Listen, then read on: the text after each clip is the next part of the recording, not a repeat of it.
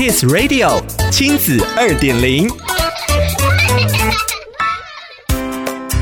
迎收听亲子二点零单元，我是 JoJo。过去一百多天，当全台师生为了线上教学手忙脚乱时，世界各国已经过一年多远距教学的操练了。而从各国实体复课的经验来看，这一场疫情带来的除了冲击，也隐含着学习与机会。今天的亲子二点零，就让我们来聊聊实体复课，世界各国给台湾的四个建议。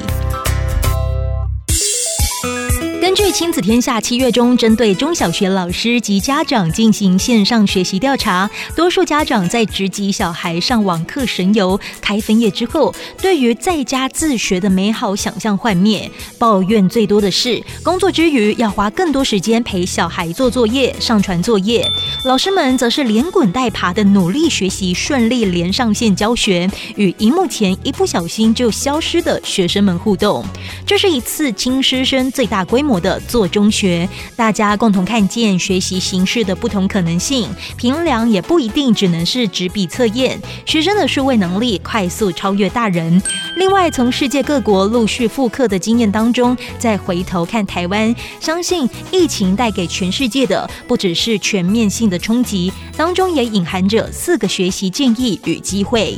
建议一：凡事要有 Plan B B 计划。将数位教学融入传统课堂，数位及远距教学不会只是疫情下的备案，而是成为迎向未来变动必要的装备。